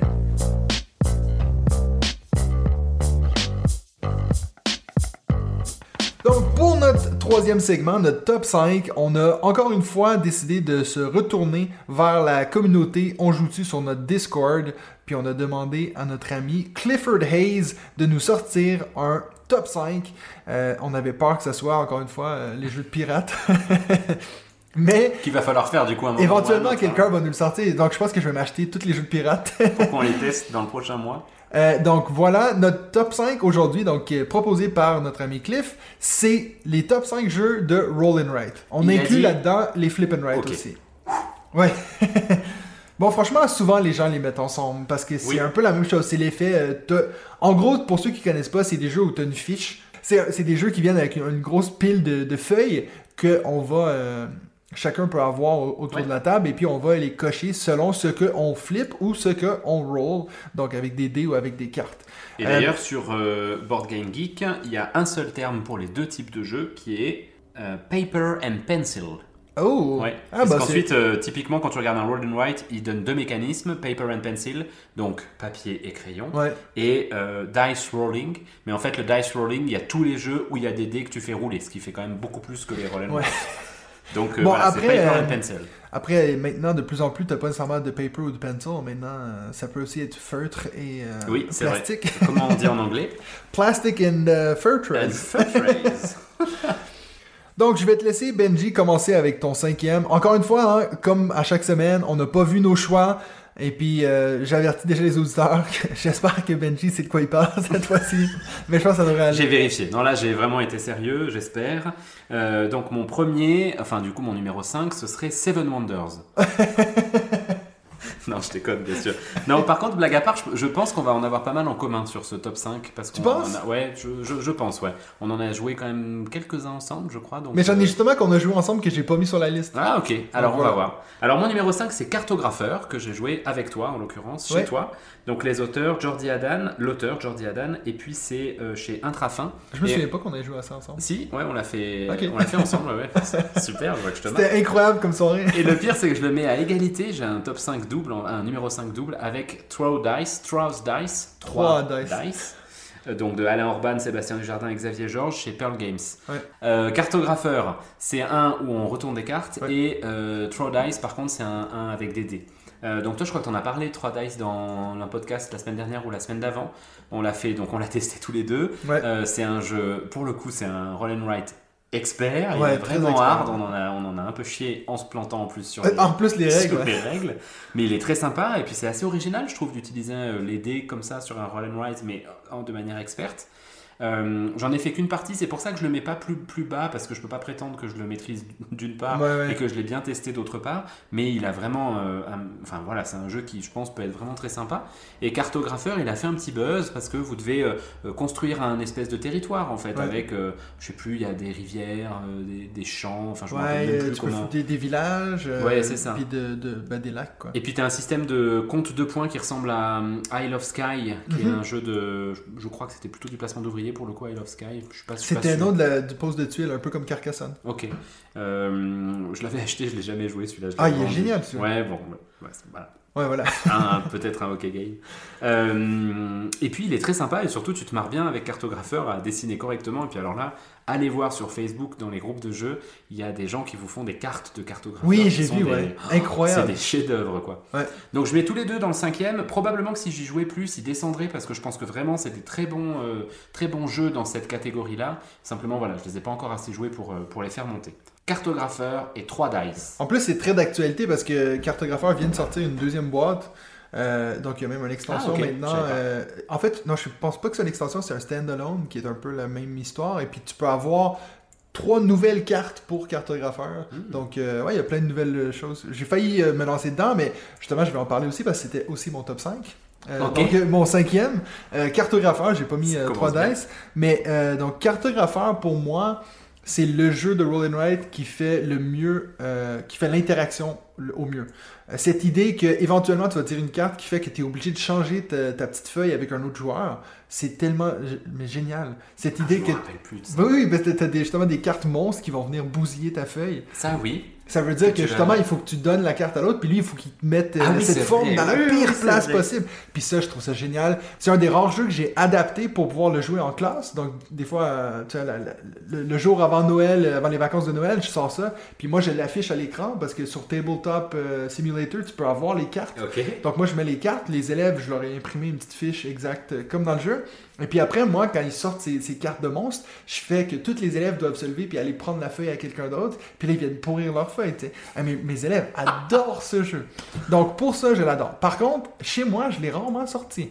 Puis c'est vrai que dans toutes mes roll and write, je pense que c'est celui que, que ma femme a le moins accroché. Euh. Le côté un peu, euh, pas médiéval, mais un peu avec les, les monstres et tout, elle a pas trop aimé. Euh, mais par contre, j'ai fait des parties avec des amis qui ont non plus pas trop croché, alors que moi, j'étais hyper enthousiaste. Euh, donc ouais, je l'ai pas ressorti depuis très longtemps, mais clairement euh, dans, dans mes, bah, tu vois, il est dans mon top 5, donc c'est quand même un jeu que j'aime beaucoup. Mm. Euh, et puis franchement, si, si, c'était que les gens dans mon entourage l'aimaient, j'aurais les deux extensions, c'est sûr. Ouais. Mais vu que je le sors pas souvent, le voilà en cinquième position. Ok. Ton quatrième, c'est quoi Benji? Alors, mon quatrième, c'est Corinthe. Corinthe, un jeu fait par notre compatriote Sébastien Pochon, Oui. qui est chez euh, Days of Wonder. Corinthe, c'est un jeu, très honnêtement, je pense que pour beaucoup de monde, c'est euh, un hockey game, justement. C'est un jeu de roll and write, hein, pour le coup, pur et dur, euh, dans un- une thématique euh, de marché un peu grec, perse, etc. Où vous allez bah, avoir plusieurs façons de scorer en fonction de vos dés, choisir des dés. Pourquoi je vous le mets en quatrième position? C'est juste parce que je pense que c'est le roll and write que j'ai le plus joué au monde, de Ah très ouais très loin, parce qu'on le joue beaucoup en famille. Et ma femme, qui est pas très jeu de société, elle l'aime beaucoup. Mon fils, il joue aussi très facilement. Je pense qu'on va bientôt y mettre notre fille. Et pour le coup, je pense que c'est un des rares, euh, encore une fois, Roll and White, où je vais peut-être arriver à finir la le, stock de feuilles. Parce que vraiment, tout le monde l'aime. Il est très très simple. C'est pour ça que je dis que ça peut facilement être un hockey game. Il n'a pas fait un grand succès d'ailleurs. Ouais. C'est une réédition, je crois, d'un Corinthe qui, est- qui existait déjà avant. Mais c'est un, si vous voulez initier du monde au roll and write, vraiment, je vous le, je vous le conseille Ouais. parce qu'il se prend très facilement. Il est assez fun. On, on- on prend des dés quand même, donc on, on- empêche l'autre de faire certaines choses. hein, donc c'est très interactif. Mhm. Et euh, c'est pas du tout, on construit pas notre truc dans notre coin. hein, au contraire, on se, on se poutre un peu quand même. Ah oui, donc il y a un peu d'interaction. Hein. Ah oui, oui, il y a beaucoup Ah d'interactions. ouais, cool. Ouais, ouais, ouais. Donc, euh, ouais, vraiment Corinthe de, de- du, du père Pochon. Et donc, j'aimerais beaucoup qu'on, un jour, on- si on l'invite, je rêve de me, me lui faire dédicacer ma boîte parce que on y joue vraiment beaucoup en famille. Ah, c'est chouette. Ouais. Mais justement, moi, je pense que j'ai. Ben, c'est mon jeu qui est en première position. C'est le seul que je suis arrivé presque au bout des feuilles, là. Donc. euh, Corinthe? Non, non, non, non. Ah, ok. Non, non. Celui de tout à l'heure. Non, j'aurais pas déjà spoilé mon premier. Ouais, j'étais surpris de ta réponse. Non, mais ce que je veux dire, c'est que celui qui est en première position, c'est le seul jeu que j'ai même passé proche à le finir. Sinon, les autres, moi, je me dis tout le temps, il y a beaucoup trop de feuilles. Oui, bah, pareil, ouais. Alors, euh, mon quatrième, ben, j'en ai parlé juste avant. Euh, Welcome to the Moon, je le mets déjà dans mon top 5. Euh, euh, Welcome to, j'avais bien aimé euh, quand il était sorti. Un- Je pense que c'est le premier que j'ai découvert dans les Roll and Write. Euh, Flip and Write, plutôt. Flip and Write dans ce cas-ci. Euh, puis je l'avais bien aimé, mais c'est vrai que de- maintenant, j'aurais, j'aurais pas tellement envie de le ressortir. Je pense qu'il était un peu dépassé par les autres, ben justement par Welcome to the Moon, qui est tellement supérieur sur tous les niveaux. Euh, et puis en plus, tu rajoutes qu'il y a une campagne qui se joue super bien en solo. Moi, je suis vendu. Donc la seule raison qui aussi haut, si je veux dire, c'est que ben, j'ai pas encore fini. Puis à voir si je vais la ressortir une fois que j'ai fini la campagne. Mais euh, non, Welcome to the Moon, un excellent jeu. Donc encore une fois, Benoît Turpin et Alexis Allard euh, chez Blue Cocker Games. Ton numéro 3 Ouais, j'ai peu réagi à ton propos parce que mon numéro 3 c'est Welcome to.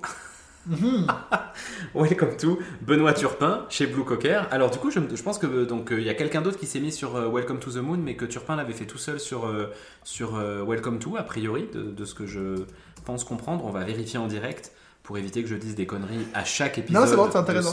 de ce de ce podcast.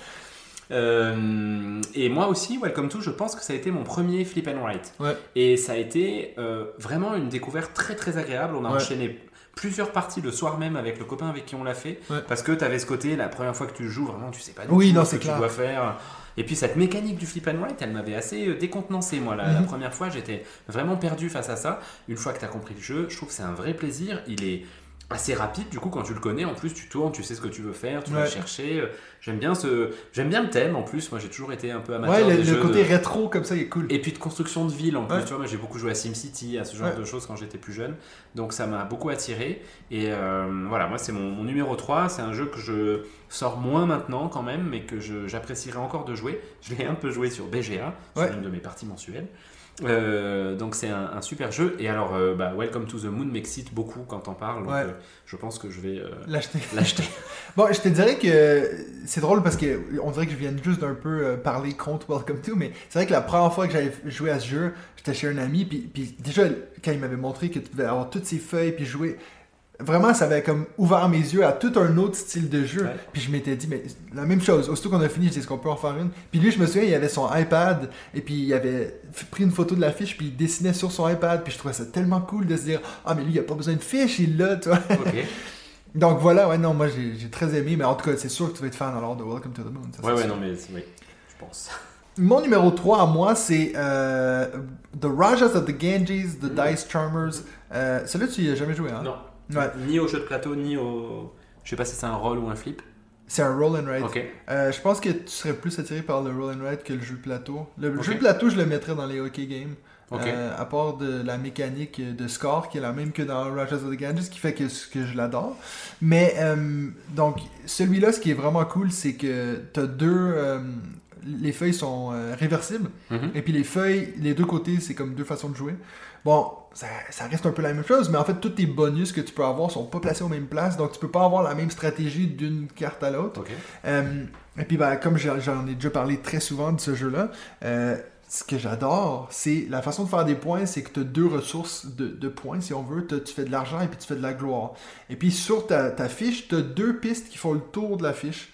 Donc, un qui part à Ah. gauche, l'autre qui part à droite. Puis, le but, en fait, du jeu, c'est le premier qui arrive à faire croiser ces deux pistes. Fait que ça veut dire que c'est pas justement parce que toi, tu te fais plein d'argent que tu vas gagner, parce qu'il faut vraiment que tu gères, il faut que tu équilibres tes ressources. Et puis c'est un jeu qui, parce que selon moi, ce qui fait des bons roll and write et puis des bons flip and write, c'est les combos. C'est le fait de, ah, je fais ceci, qui va me donner ceci, qui va Mm. me donner ça, puis tu vois, ça t'ouvre plein de possibilités. C'est ça qui fait que c'est un peu addictif. Rajas of the Ganges le fait très bien. Et puis un petit peu d'interaction. Moi, j'ai surtout joué beaucoup avec, euh, avec ma femme. Donc, euh, celui qui est le premier joueur, euh, il y a trois couleurs de dés sur les six. Puis, exemple, si moi je prends ce dé-ci qui est vert, ben, ça va éliminer l'autre vert. Donc, toi, tu peux pas le prendre. Ça veut dire que tu peux aussi un peu, comme tu dis avec Corinne, tu peux un peu regarder à nuire aux autres. Ouais. C'est pas non plus quelque chose qui va ruiner ta partie, mais euh, t'as quand même un peu d'interaction. C'est Ouais. ça. Donc voilà, ça c'est pour le mien. Rajas of the Ganges, c'est Marcus and Inca Brand qui ont fait celui-là, le même qui ont fait, euh, les mêmes qui ont fait le jeu de plateau. Ok. Mais tu vois, ça me fait euh, sourire que tu parles de Rajas of the Ganges parce que je pense que je suis navré, je fais un petit peu le lien avec notre thématique principale de tout à l'heure, mais il y a beaucoup de hockey games dont vous allez entendre parler au début avec énormément de buzz et puis ensuite, quand au bout d'un mois vous en entendez plus du tout parler, Ouais. ça c'est aussi un bon signe que souvent c'est des hockey games. Ouais. Des vrais gros jeux, vous en, des bons jeux, je veux dire, vous en entendez encore parler plusieurs mois après. Terraforming Mars est un excellent exemple. Terraforming Mars, c'est un jeu qui est encore joué tous les week-ends Oui, oui. par une majorité de gens. Qui a euh, d'ailleurs eu un experts. championnat en France Oui, récemment ouais, hein, de ouais. Terraforming Mars. Et lui, pour le coup, il est resté, c'est pas du tout un Hockey Games, euh, Rajas of the Ganges ou, ou, euh, Les Ruines perdues de Narak, par exemple, dont on a parlé cette année. Au moment où il est sorti, il a fait un mini buzz. Puis là, aujourd'hui, est-ce que des gens vous en parlent encore? Bah, Beaucoup moins. Il Ouais. est passé toujours euh, à la raclette euh, pour euh, gagner des prix. Et euh, enfin voilà, je, je pense que un c'est jeu un- qu'on a encore pas testé les deux. Non, mais du coup, j'ai de moins en moins envie, de le tester ouais. parce que les retours commencent finalement à être un peu nuancés. Et puis, Ouais. ça vaudrait presque la peine qu'on se mette ça dans notre tête de pas tout de suite sauter sur des jeux dès qu'ils sortent et d'attendre un petit peu. Ben, surtout qu'après, on il- n'arrive pas à faire. c'est ça. Surtout qu'après, il, il se retrouve en seconde main. Tu vois, moi, C'est ça, euh. Rajas, je l'ai acheté en seconde main. ouais, ouais. Pas le, le, le Roll and Ride. Moi, par contre, je dirais que le Roll and Ride, c'est pas un hockey game. Je trouve qu'il est vraiment excellent. Euh, et, puis, et puis, ça prend justement l'effet qui était tellement cool de, de cette piste de score. Et puis, ça le met dans un jeu qui devient beaucoup plus facile, accessible et tout. Donc, voilà. Ok. Mon numéro 2 Ouais. Mon numéro 2, Trek 12. Ouais. Trek 12, Corentin Lebras, euh, Bruno Catala chez Lumberjack. J'ai pas testé le, le- le nouveau la Trek ouais. 12 Amazonique. Toi, tu l'as hein, ou, ou Ouais, je l'ai ici. On a Ok. joué euh, la semaine passée avec David. Ok. Euh, ouais, Trek 12, c'est vraiment une super découverte. Bruno Catala, je l'ai souvent entendu dire que le Roll and Ride, c'était pas un truc qui le faisait rêver euh, il y a quelques années de ça. Il avait fait King Domino Duel qui n'apparaît pas dans mon top 5. Vous Ouais. avez dit que c'était même une déception plutôt. Mais alors, Trek 12, c'est vraiment un vrai plaisir. C'est d'une simplicité absolue. Vous avez deux dés, vous les utilisez en même temps. Ça peut donc. Alors, il y a- a quasiment pas d'interaction par contre, hein, puisque vous jouez euh, avec les mêmes Ouais, dés, mais ouais. vous les piquez pas. Mais vous construisez cette espèce d'assemblage là de, de chiffres dans vos cercles. Ouais. Euh, c'est d'une simplicité absolue et en même temps, pour le coup, c'est vraiment un jeu dont on, on en a fini une, on a envie d'en faire une autre et puis Ouais. une autre et puis une autre. C'est c'est un- c'est- c'est- ouais, vraiment un- une très belle réussite, je trouve, dans, le, dans les roll and write. Et puis, euh, bon, c'est pas un genre que moi j'affectionne particulièrement, les roll and. J'en ai, enfin, j'en- ai déjà presque plus que ce que je pensais. Ouais. Euh, je suis pas certain d'aller acheter l'Amazonie. Par contre, je serais très heureux d'en faire une partie avec toi et, Ouais, et ouais. de le tester euh, fond, ouais. pour, pour voir un peu ce que ça donne. Trek 12. Que j'ai en deuxième position aussi. Bon, ça, j'étais sûr qu'on allait l'avoir, c'était sûr. Donc, euh, Toi, mais t'as fait je sais pas combien de centaines de parties. sur, 840 parties sur BGA. euh. Non. 840, ouais. Pour de vrai, 840. Ouais, C'est 840. pas possible. Je te jure. Parce que ça fait beaucoup de centaines, ça, quand même. Oui, non, je sais, mais moi, comme je disais dans ma vidéo, euh, parce que je l'ai, en fait, j'en ai parlé cette semaine dans ma vidéo de ma liste revisiter des top 10, parce que Trek Dwarf, j'avais fait que deux parties euh, l'année dernière, quand j'avais fait mon, mon top 10, puis il y avait à peine fait le, le- le top 10, il était à 9e, et puis ben là, maintenant, je l'ai mis en deuxième position, parce que ben, j'ai fait 840 parties, mais moi, c'est toujours dans le bus. Quand je vais au travail, c'est, tellement vite Ouais, fait des parties de Trek, de Trek Dwarf, puis surtout que j'arrivais, j'étais dans le top 50, top 20, donc tu vois, ça te motive à en Ouais. avoir plus. Mais là, j'ai ralenti, je joue presque plus. Parce que j'ai découvert Trek 12 Amazonie, Eh oui. qui est donc mon deuxième. J'ai- j'ai- je me suis Ah, dit, c'est lui ton deuxième. C'est lui mon le deuxième. Trek 12 Amazonie, ok. parce que même après 4 parties, euh, je le préfère déjà à Trek 12 que j'ai fait C'est vrai. 840 parties. Parce qu'en fait, ils ont, vraiment, ils ont vraiment amélioré tout ce qui clochait un peu dans le premier jeu. Même après, tu vois, parce que là, t'as vraiment tout qui est, qui est bloqué dès le début. T'as qu'une carte au tout début. Donc, j'ai que fait un scénario pour le moment.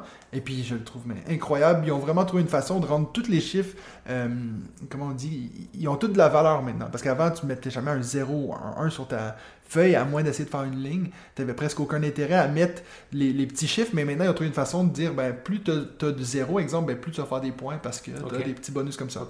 Franchement, si tu veux, on en fait une vite après, c'est 10 Écoute, ouais, bon, alors le problème, c'est que je pense que je vais aussi vouloir faire une partie de ton premier que j'imagine euh, que j'imagine Ah, être. ah. Et donc, ça va peut-être faire beaucoup pour ce soir.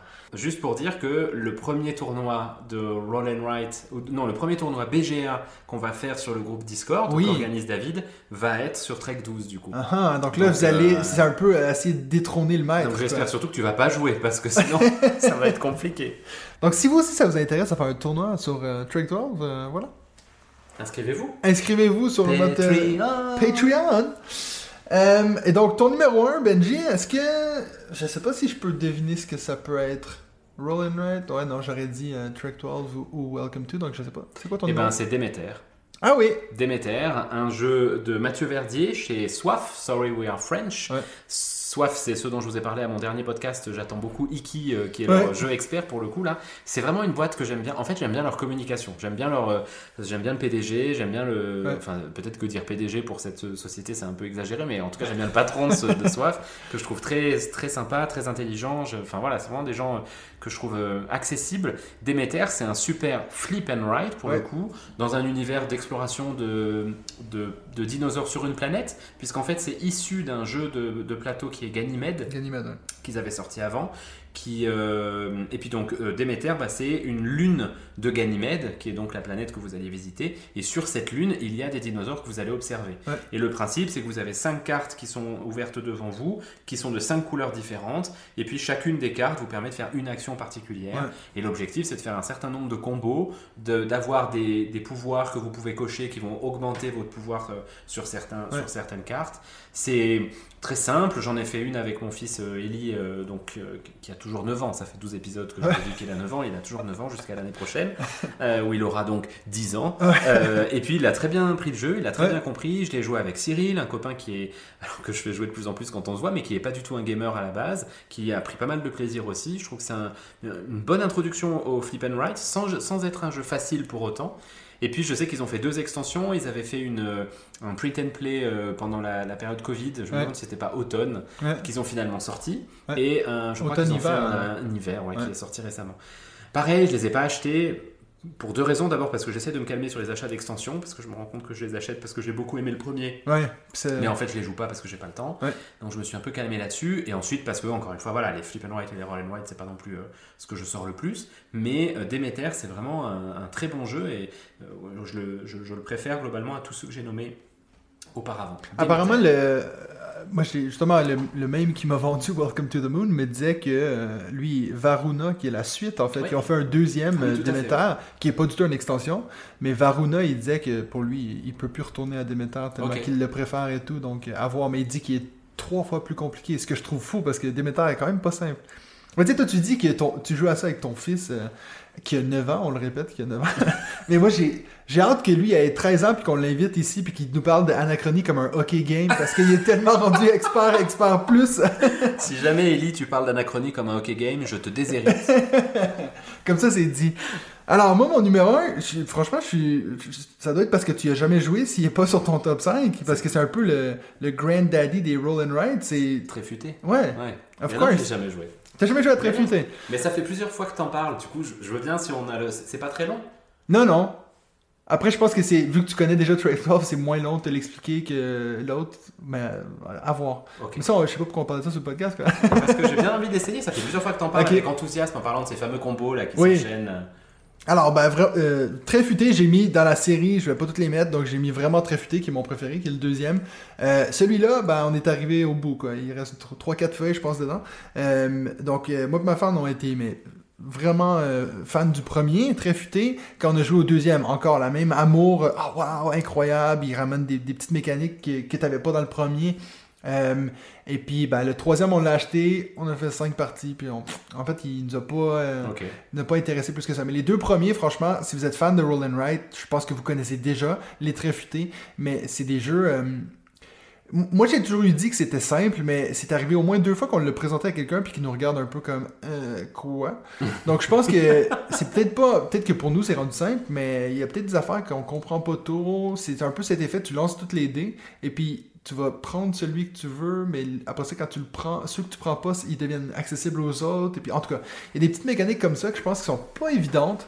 Euh, donc ça, c'est un jeu de Wolfgang Warf, le même qui a fait euh, Les Charlatans de Belkacem, qui est un jeu que tu connais Ah oui. aussi. Ouais, le même. Que j'ai beaucoup aimé d'ailleurs. Ouais, donc euh, c'est lui, il a vraiment.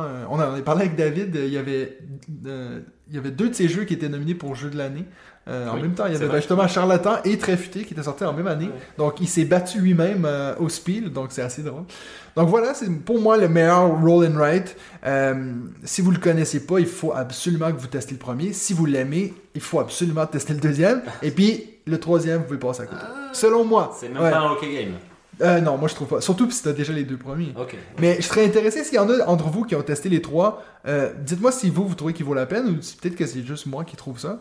Euh, Puis d'ailleurs, je fais un petit- encore un peu de pub, mais si vous êtes intéressé par ces jeux-là, moi j'ai fait une vidéo sur ma chaîne YouTube où je présente les trois. D'un coup, j'avais appelé ça la trilogie des tréfutés, puis j'avais une photo de moi euh, euh, comme Frodo dans le Oui, Seigneur oui, des Anneaux. oui. je trouvais ça assez drôle. Qu'est-ce que tu es drôle, Mathieu? Ah, merci. Est-ce qu'on peut. euh, tu veux qu'on aille chercher les roses euh, que t'as amenées? Donc voilà, ça c'était notre top 5. Tudum, tudum, tudum. Et puis, euh, juste avant de partir, vite fait, parce que là, je vois qu'on on, on traîne un peu. Est-ce que tu as on un petit. traîne un peu. Est-ce qu'on traîne plus que quand c'est David? Ben, euh, Ah, une heure 13 quand même. Un petit peu, un petit peu. Donc, dis-nous vite, est-ce qu'il y a un jeu qui te fait de l'œil ces temps Oui, euh, Mathieu, euh, il y a un jeu qui me fait de l'œil, c'est Golem. Golem, qui est un jeu de cranio-création euh, avec euh, Simone Luciani, Virginio Gigli et Flaminia Brasini. Oh, Euh, mamma mia Mamma mia. Les trois avaient fait ensemble Grand Austria Hotel, que je n'ai jamais joué, et puis Cranio euh, Production. C'est surtout Barrage, qui par contre là est donc un jeu absolument Les mêmes qui ont extraordinaire. fait, ouais. Je crois pas que les trois aient fait Barrage, mais je- Ok. je, je crois que Luciani en tout cas était, était chez Barrage. Mais c'est un chef-d'œuvre, Grand Austria Hotel. J'adore ce jeu. Plus que Barrage. J'ai jamais joué à Barrage. Barrage, c'est Ah ouais c'est extraordinaire, Barrage. Ok. Bref, c'est pas aucun de ces deux-là dont je vous parler, c'est Golem. Golem, c'est un jeu, je pense, j'en entends parler depuis deux ans. Je vois cette affiche depuis deux ans, donc qui est une affiche de Golem, cette espèce de monstre de la tradition juive euh, euh, fait en argile et puis qu'on réveille par magie. Et puis il est sorti à Essen là, et les premiers retours sont vraiment très très bons euh, sur, sur ce jeu. Alors là, je suis pas trop pressé parce que du coup, on va voir si c'est un ah, Ouais, ok game ou un très ou bon pas, jeu. ouais. Mais pour le moment, les retours sont vraiment sexy. Donc, euh, euh, Golem, je pense, a priori, il va arriver en retard en France. En plus, il va arriver qu'en début d'année 2022, alors qu'il devait arriver pour les fêtes. Mais euh, avec les, les complications des transports en ce moment, il n'arrivera que début 2022. Donc, on a un peu le temps encore de- d'avoir quelques retours. Ouais. Golem me fait de l'œil. Ben moi, je, je viens juste d'ouvrir ma boîte de Seven Wonders Architect que j'ai reçu un petit peu en retard. je voulais être dans les premiers à vous le présenter, euh, je suis un peu en retard. Donc j'ai celui-là et puis euh, Mascarade que je viens de recevoir la nouvelle édition. Donc, euh, Deux nouveaux jeux, donc. deux nouveaux jeux que j'ai... Deux nouveaux jeux dans ma ludothèque, quoi. Donc voilà, c'est tout pour nous cette semaine. Retrouvez-nous la semaine prochaine pour un autre épisode de... Ta.